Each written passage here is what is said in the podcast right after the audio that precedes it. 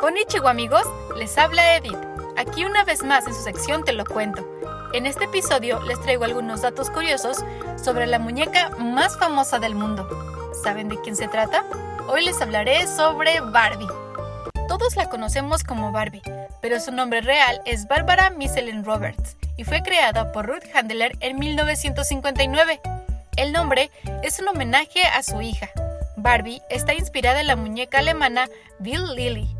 Esta fue una muñeca para adultos, así como lo escuchas, para adultos. Los primeros complementos de Barbie provenían de Japón. Las prendas de ropa, bolsos y sombreros eran hechos a mano. Su precio inicial fue de 3 dólares y la pieza más cara fue vendida en 2010 por la mínima cantidad de 302.500 dólares.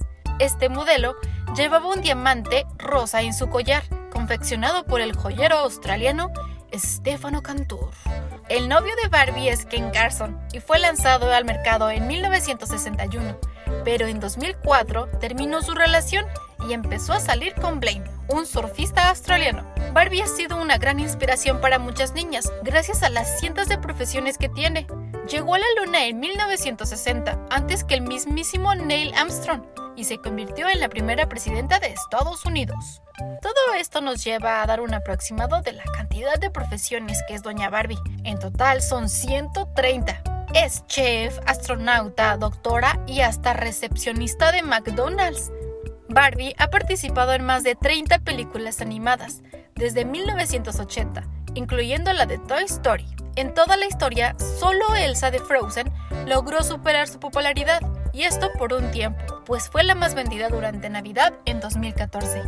Como buena amante de los animales, Barbie ha tenido más de 40 mascotas, desde perros, gatos hasta pandas y jirafas, pero su primera mascota fue un caballo.